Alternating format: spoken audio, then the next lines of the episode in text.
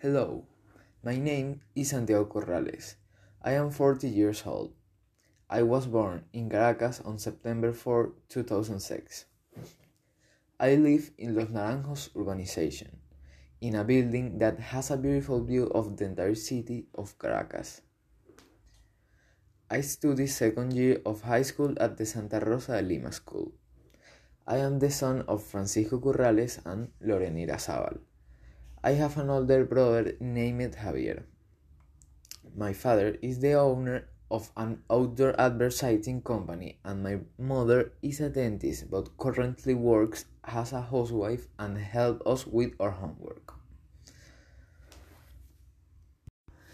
I consider myself a very active, cheerful, and positive young man.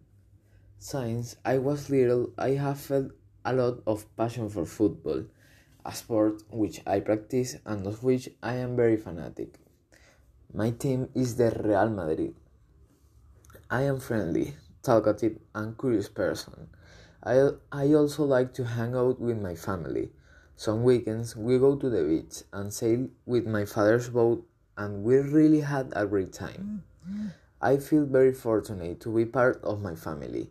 They are very affectionate with me, and throughout my life, they have given me the opportunity to study in good schools, to travel and see spectacular places, and most importantly, to teach me values to face life in a positive.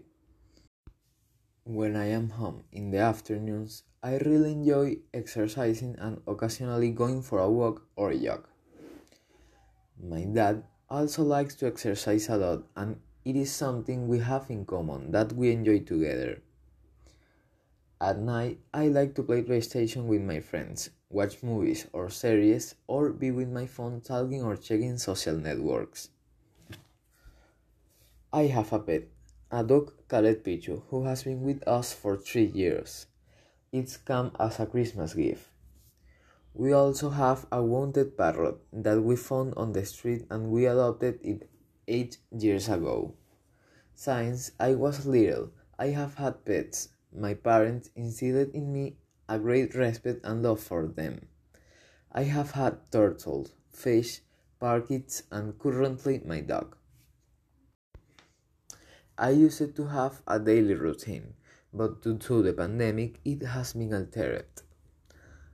I try to fulfill my obligation and do this all the time, but I feel a bit discouraged because I have not been able to see all my classmates or teachers again, and I don't know how long this situation will continue. From Monday to Friday, I get up at 7:30 a.m. I brush my teeth, wash my face, and get ready to enter in my classes. At break, I have a breakfast and entertain myself until the next class begins. When it's 12 o'clock, I check my pending activities and take a break until 4 p.m. I exercise and, and at 5:30 p.m. I start doing my homework.